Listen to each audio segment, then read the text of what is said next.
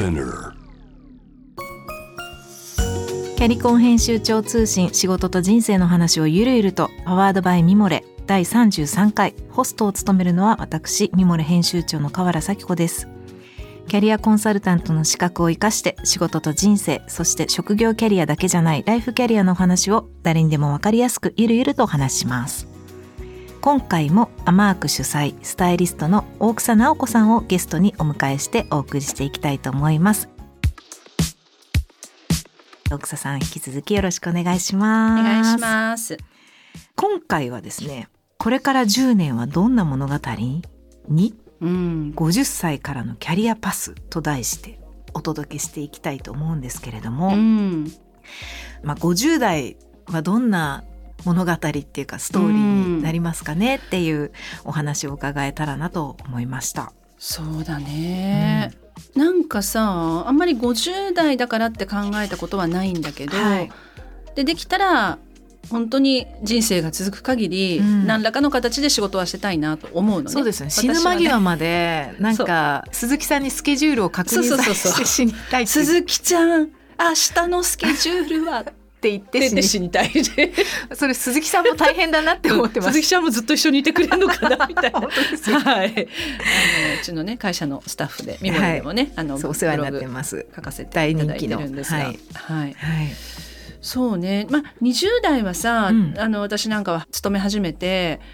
なんか仕事を通じてずっと自分探ししてきたなみたいなイメージがあって、うんで30代は地固めうん。なんかもしかしたらうんプライベートも含めてちょっとずつちょっとずつ地固めしてったっていう感じで。うん。で40代は挑戦なのかなって挑戦してた。そう。すごく挑戦されてたと思います。それってね、うん。人によって違うと思うんだけど、うん例えばお子さんがいる方とか、はい。家族がいる方とかあと介護をされてる方とかね、うんその人によって違うんだよねきっと。うんうんだから40代でまず結果を出そうって思ってなかったのよ。その会社に例えば60歳まで65歳までいるとなると、だいたい40歳ぐらいでピークで結果をある程度出さなきゃいけないっていう、はい一つや二つ功績を残さなきゃいけないみたいな気持ちってもしかしたら会社員の方ってあるのかなって思うんだけどうんあの私なんかはまあ基本的にはフリーランス、まあ、自分の会社でやってたりもするし、あとほら子供たちも一筋縄ではいかないからさ。ね、あの、うんうん。それもあるから、うん。あんまりその40代でって思っていなかったんだよね。はい。なんか40代はすごく自分でこう好きなように挑戦できたなって。もう子供たちもほら、おんぶに抱っこみたいなこともないわけだし、うん。まあ、学校とかいろいろ大変だけどでもこう哺乳瓶もをねこうやって寝かせつけながら自分も寝ちゃうみたいなこともないからうんうんできたのかなっていうふうに思っていてさ、うんうんうん。で50代はもうだって子供たちは一番下の子がもう中学生だからねだいぶ大きくなったなっていうふうに思うと、うん。まあそれをもしかしたら一応こう頭のどこかに置いといたとしてね、うんうんうんうん。考えると、うんうん50代はね実はねもう一回基礎の作り直しなの。だからそれってねどういうことかっていうと今までのお家はお家でいいんですよ。うん。だけどその隣にもう一つ違うお家なのかアパートなのか、建てるイメージ。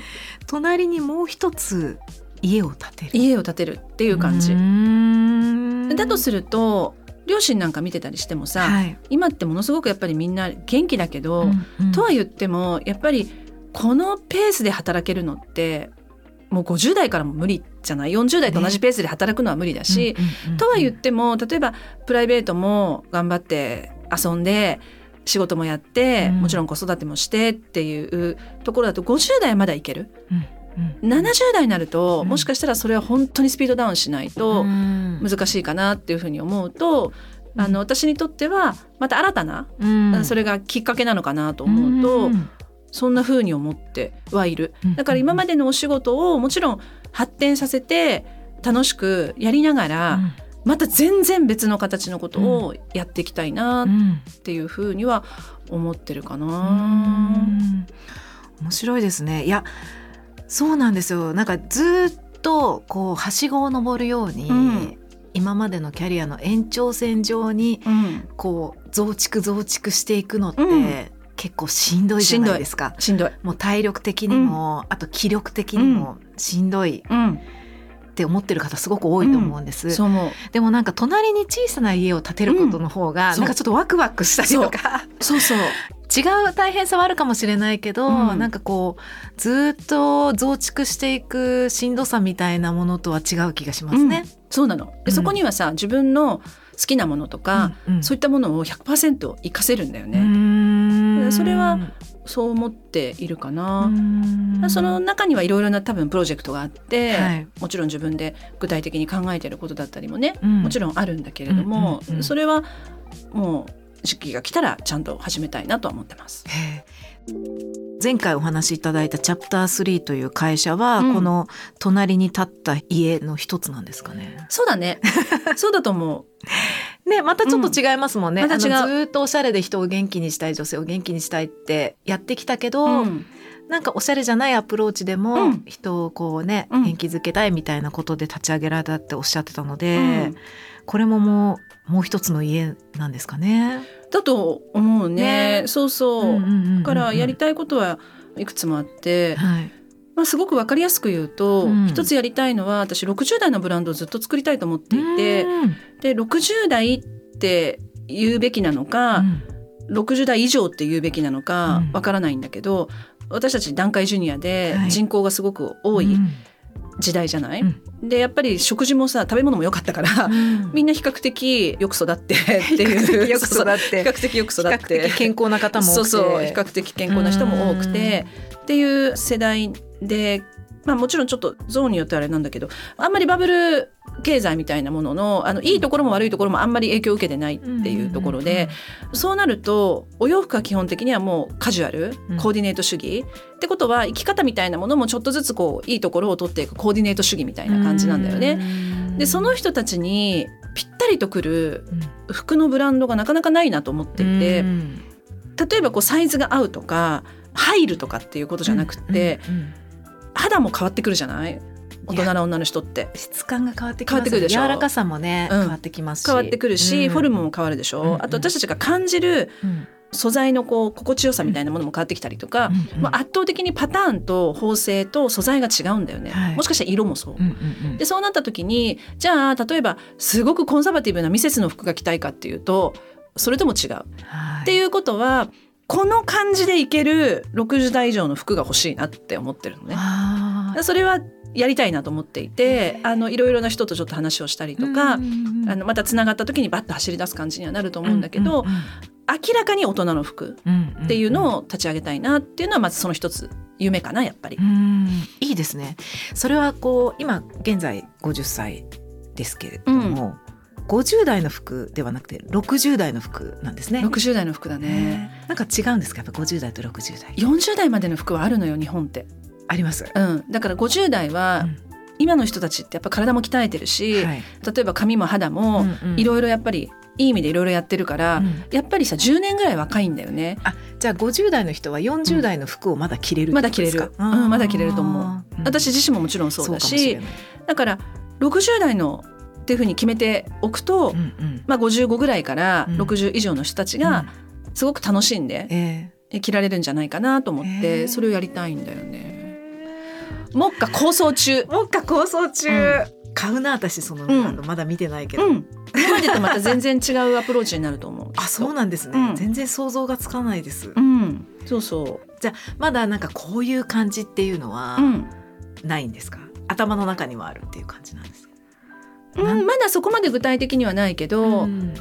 ただそのやっぱりさっき言ったみたいに素材色縫製パターンうんうんは間違いなく大人のものにしようかなとは思っていてうん。入るから30代40代の服を着ているってことではなくてうん。あこういう服があるから年齢を重ねるのが楽しいなとかそういった服にしていきたい、うん。それもなんかこう例えばおとなしい服じゃなくて、うんうん海外に持ってってもうんうん。ちゃんとこう映えるようなインターナショナル感があって、っていう服にしたいなと思って。だから守りに入るんじゃなくて着心地は楽だけれどもきちんと迫力があるっていう服にしたいなと思ってる。いいですね。迫力があるってよくない？迫力があるっていいですよね。いい言葉なんですよ迫力って。40代の今40代後半の私からすると、迫力を出さないように気をつけてたり、うんうんうんうん。する方が多いのはなんかなんでなんだろうと思ってなんかこうでも60ぐらいになったら、うん。こう堂々と迫力を出していい気がするっていう。そうそうそうそう、ね。そう。だから言葉選びは優しく、うん。声色は丁寧に、うん。っていうことはもちろん気をつけなきゃいけないし、眼差しは温かく、だけど服はかっこよくていいじゃんってすごい思うわけ、そっかじゃあすっごいベーシックでおとなしいとかそういうことではない。うん。守りじゃない。のまだ守りに入るには早いかなっていう気がする。えー、でもそういうブランドがあったらなんかとても楽しいですし、それこそ年齢を重ねてよかったなって、うん、そうそう。あの服が着られる年年齢になりたいっていうふうになるかなと思ってそれをやってみたい。そしてそれはきちんと雇用を生むブランドになりたいのね。だから例えば60代でアパレルから例えば引退した方とか、あの70代で、まあ、40代まで例えば販売員をやっていた方とかそういった方とかにもまたちゃんと雇用を生み出すものにしたいなと思っていて、まあ、その中でもしかしたら40代とかで、あのシングルマザーで子育て一生懸命頑張ってる人みたいなことのコミュニティも作って、カレンダーをね私アプリでねちゃんとやり取りしたいの。でカレンダーを、うん、だってさ40代の人たち、えっと、シングルマザーで、一番辛いのって私もシングルだった時があるからわかるけど、とにかく風邪をひいちゃったりとか、保護者会忘れてたどうしてもこれは行かなきゃみたいな時の日程調整が一番難しいじゃん。だからもしかしたら正規雇用になれなかったりとかもしかしたらそういう状況が今あるのであればそれをアプリとかで管理して OK って言ってみんなでこうやり取りする。でもボーナス50ポイントみたいな。ボーナス30300ポイントを貯めると1枚じゃあ服がもらえますみたいなの分かんないけどなんかそういうふうなこともちょっとやってみたいなと思って。新しい集合体を作りたいのだから。いや言っておくここで。すごいことだ。いや大草さんって人すごい人ですね。いやなんかもう本当にほらやっぱりミモレにとっては大草さんって羅針盤だからさ。あ そう言ってくれてたね。そう今どっち向いてるみたいな。今どの辺みたいな。スピードアップしたぞそうみたいな。そうでなんかこうちょっと時々こう会って確認したくなるんですけど あ確認できてよかったです。ううんーん面白い。そうなんか確実にやっぱり新しい世界をまた描いてるんだなっていうことが確認できてすごい嬉しいです。そうねなんか、うん。あの仕事のやり方っていろいろあると思うんだけど、うん私の場合はさ自分が経験してきた違和感とか、うん。困ったなみたいなことをどうしてもこう解決して回りたいっていうところがあって解決して回りたい。でミモレのスタートもそうだったし、したね。どこに行ってもカテゴライズされるし、うん。どこに行ってもどのカテゴリーにも入れないっていう寂しさからスタートしたものだったから、それは自分のお仕事のスタートとしては大事にしているんだよね。だからそんなことを10年でやっていきたいかな。え、さきこはどうするの？え私？うん、そうですね。もう私実はミモレの編集長になって4年経つ、早どうしましょう。なんか本当にでも大草さんが作られたこのミモレっていう場所がまあいろいろなスタッフの方とか読者の方ブロガーの方が携わってくださったことによってものすごく素敵な場所に育っていてそれこそファッションが大好きな方もいらっしゃるんですけどファッションが入り口じゃなくてミモレに入ってきた方もとても増えてきていて本当にサードプレイスにうん、なっているなと感じるし、なんかこうミモレとはみたいなあのチャット GPT とかに質問しうんうんうん。してみたらもう完璧な答えが返ってきたりするんですよ。それってやっぱへりー8年にわたっていろんな人がミモレを語ってきた奥さん含めてにブレがないからなんかすごく正確にへなんか出てきてあ面白いなと思ったんですけどまあなんかこの場所を、まあ、今思っているのはですよまずは10周年をうんうんうん。迎えて、うんその先も続いていけるミモレのこの盤石な確かに。媒体にするっていうのが私のミッションかなと思確かにっているんですよね。あいいことだね。使命だうね。ん、うんその先はちょっと自由になりたいって思ってるんですけど、うんうんうんうん子供うがんうん。秋から留学するんですけど、うん。上のお嬢さんね。そう、うんうん。なんか見ててうん。本当にいいなと思って、うん。私も行きたい 意味ないから。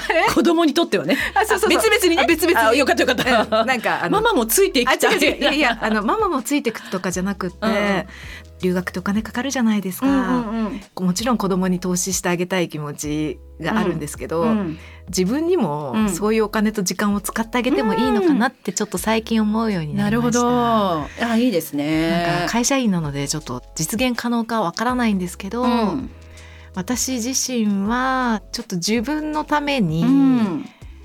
時間とお金を使うっていうのうんにチャレンジしたいと思ってます。いいね。それがはい。なかなかできない人多いからね、うん。うん。真面目で誠実ゆえに。あんまりそういうことが得意じゃなかったので、うん。でもなんか50代ってうん。それをやっていいのかなって思ってるんですけど、うん。どうですか、まあ私ほらずっと自分のためにお金と時間を使ってるから。ねえ。うん。なんかあの私の周りでも結構留学を希望自分がねうん。あ留学しようと思っる。てる、うん。うん。うん。うん方がすごく増えていますし、実際に報道なんかでも、うんうんうん。あの50代60代の留学、うん。増えているうん。らしいんです。うん。まあこういう時代なので若いからとか若くないからとかではなくなんかちょっと人生のどこかのタイミングで外に出て、うんうん。こう価値観をうん。こうすごくリセットしたりとか、うんうん。新しい潮流を自分にインストールするみたいな時間が欲しいってみんな思ってるのかなどっかでって思っていて、うん。うん。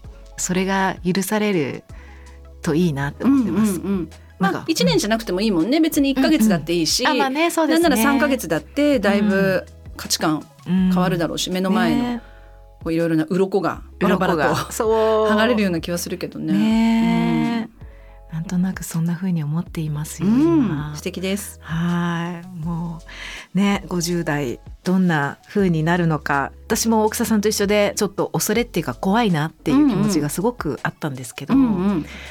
まあそんなに恐れなくてもいいかなってやっぱ奥佐さんと会って思いました。うん、まああの何かをに気づくうん。